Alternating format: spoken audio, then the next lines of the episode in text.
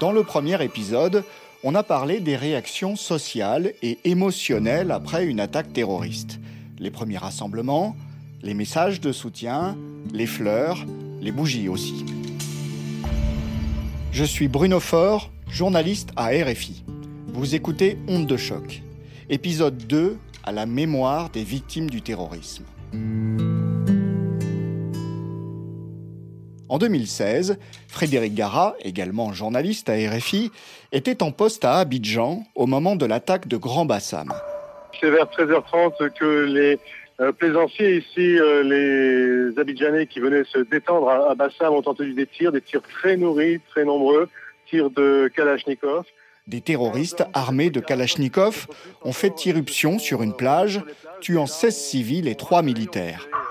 Quand on est arrivé euh, très vite euh, après l'attentat de Bassam, euh, une, heure à peine après les premiers tirs, les gens étaient complètement incrédules. Quoi. C'était, c'était un truc surréaliste, de, la science-fiction pure. C'est-à-dire que personne ne s'attendait à ce que sur cette plage où tout le monde va, va s'enjailler en Côte d'Ivoire tous les week-ends, personne ne s'attendait à ça. D'ailleurs, les, gens n'y croyaient pas au départ. Ils pensaient que c'était un, vulgaire, entre guillemets, braquage de, de quelques bandits. Personne ne pouvait imaginer ça. Frédéric Gara a aussi fait beaucoup de reportages à Ouagadougou en 2016 et en 2017, après les attaques contre des cafés dans le centre de la capitale du Burkina Faso. Le Splendide, l'hôtel, le Cappuccino, le Taxi Brousse à Ouaga, c'était, un peu le même phénomène. Euh, je suis arrivé un peu plus tard à ce moment-là. Là, c'est pareil. Ce sont des endroits où, personne euh, ne peut imaginer qu'un jour ils vont se faire tirer dessus à bout portant. C'était la sidération. Donc ça, c'est les, les premières heures Et puis après, la réaction, est-ce qu'il y a de la solidarité qui s'exprime? Après, la solidarité, elle s'est exercée euh, ou elle s'est euh, traduite par... Euh, d'abord par des jours de deuil nationaux, par des marches blanches. tout le monde a essayé un peu de, de, de penser les plaies, de, consoler les familles endeuillées. Sur une petite estrade devant le restaurant Istanbul, tendu de noir, des hommes et des femmes en t-shirt blanc siglés du slogan Non à la violence veulent témoigner de leur solidarité avec les victimes et affirmer leur rejet des actes barbares des terroristes. Et après, il a fallu digérer tout ça. Il a fallu digérer, il a fallu comprendre que, que, les journalistes expliquent ce qui s'était passé, que les autorités essaient de déterminer qui étaient les, les auteurs des attentats. Euh, et, ça, ça a été, c'est très long. Et encore aujourd'hui, euh, plus de cinq ans après ces attentats, il y a des, gens qui, sont encore traumatisés. Quand on va sur la plage de Bassam aujourd'hui, ou quand on traîne sur le Kwame Nkrumah à, Ouaga, il y a toujours cette petite appréhension de se dire, c'est là que ça s'est passé.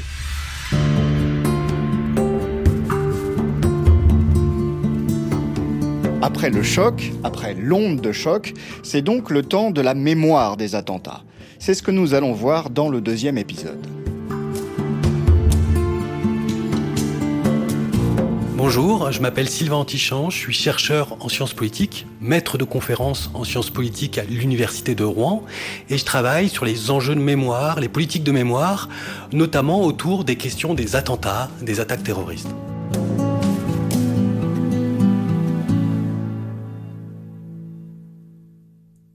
C'est Sylvain Antichamp qui va nous guider dans cette réflexion sur la mémoire des attentats, la façon de les commémorer de soutenir les victimes dans la durée, sur le long terme.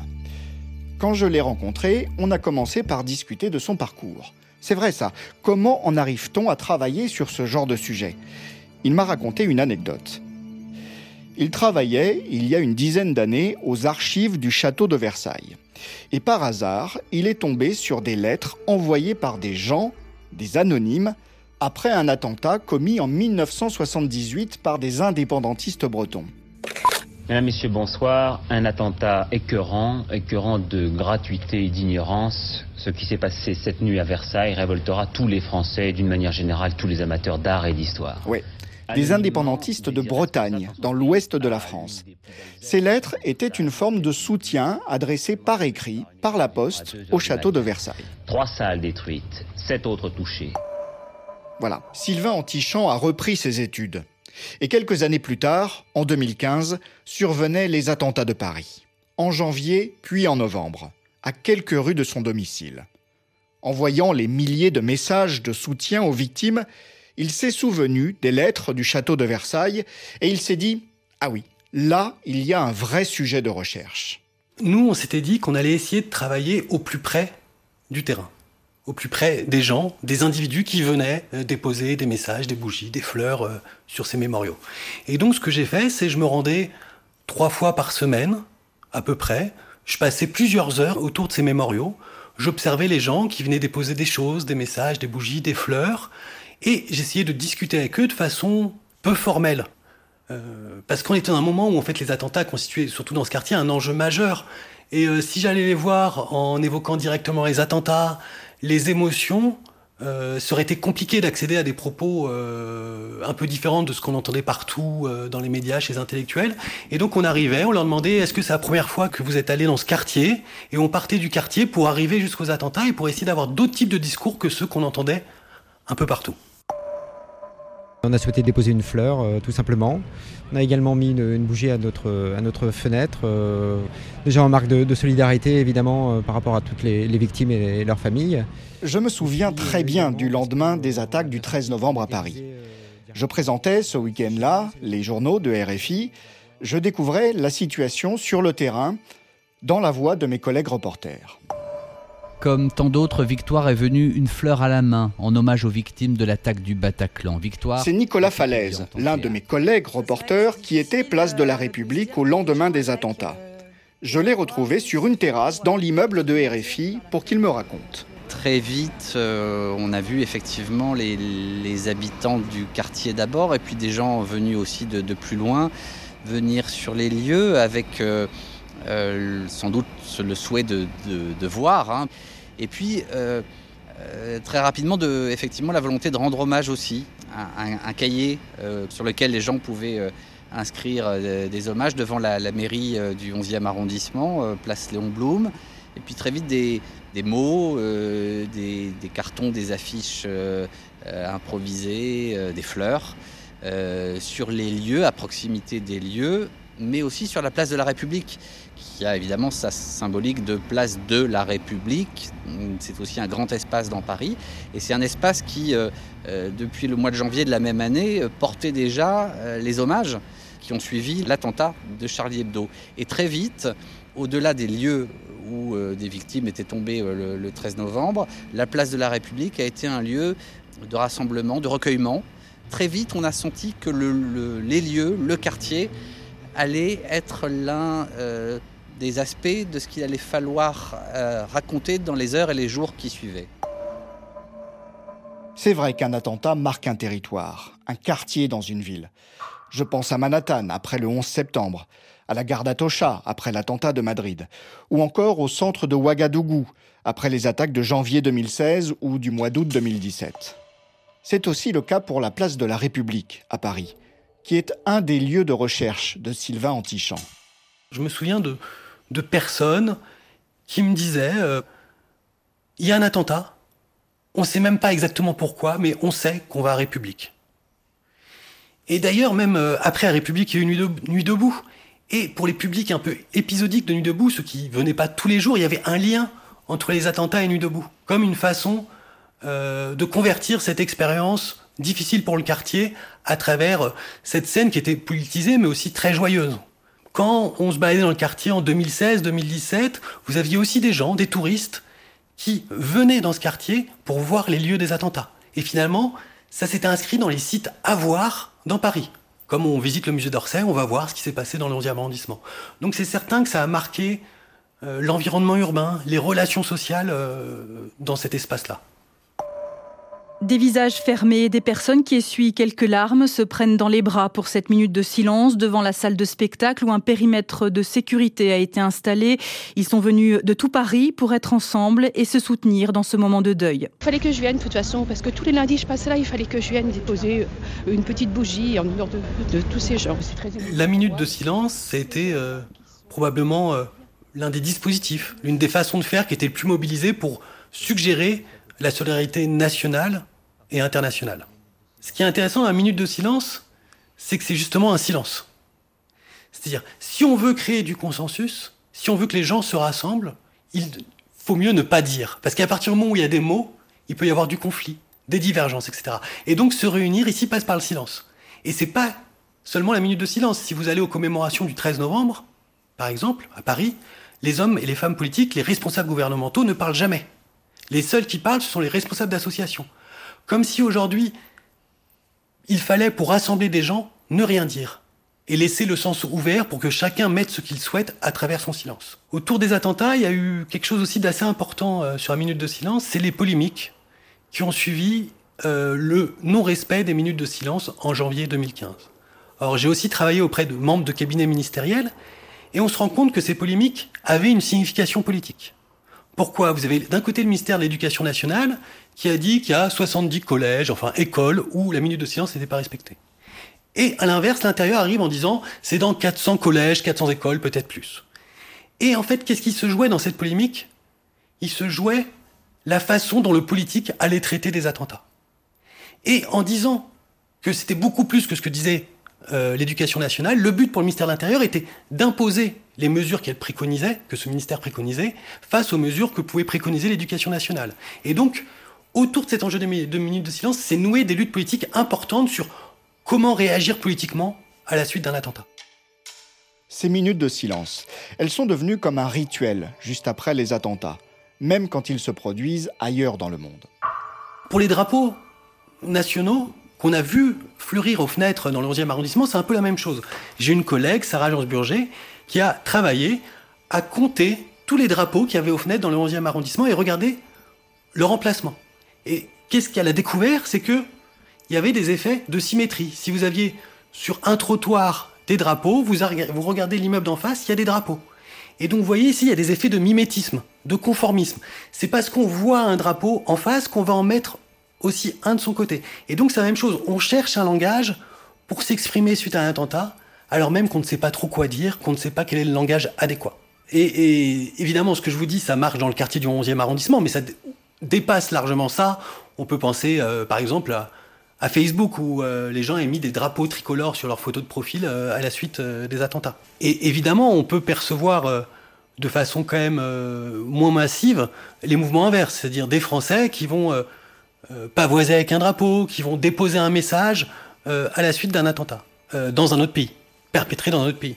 D'ailleurs, si on prend les mémoriaux en eux-mêmes, ce, par exemple celui qui était à la place de la République pendant de longs mois, on a vu au fur et à mesure des mois s'ajoutaient des messages qui ne parlaient plus directement du 13 novembre ou des attentats de janvier 2015, mais qui évoquaient des attentats qui avaient lieu dans d'autres pays, dans d'autres continents. Et donc ça devenait un lieu où se cristallisaient les hommages rendus à des morts un peu partout sur la planète. Enfin, dernier point, euh, il est certain que le 11 septembre nous a fourni une série de gestes, de mots, pour réagir à un attentat. Et donc on s'est saisi de ce stock d'idées, de mots disponibles pour essayer de trouver une façon de réagir à cela.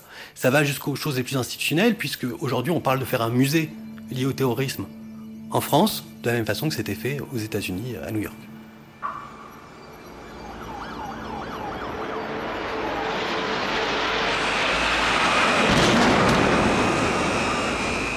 Les attaques du 11 septembre à New York.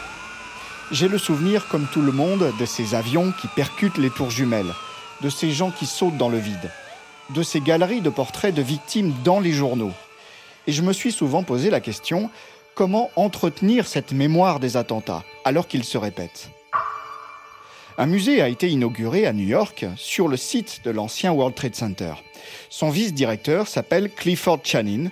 Il a expliqué à ma collègue Karine Houghton le sens de ce monument. La logique du mémorial est assez simple en fin de compte.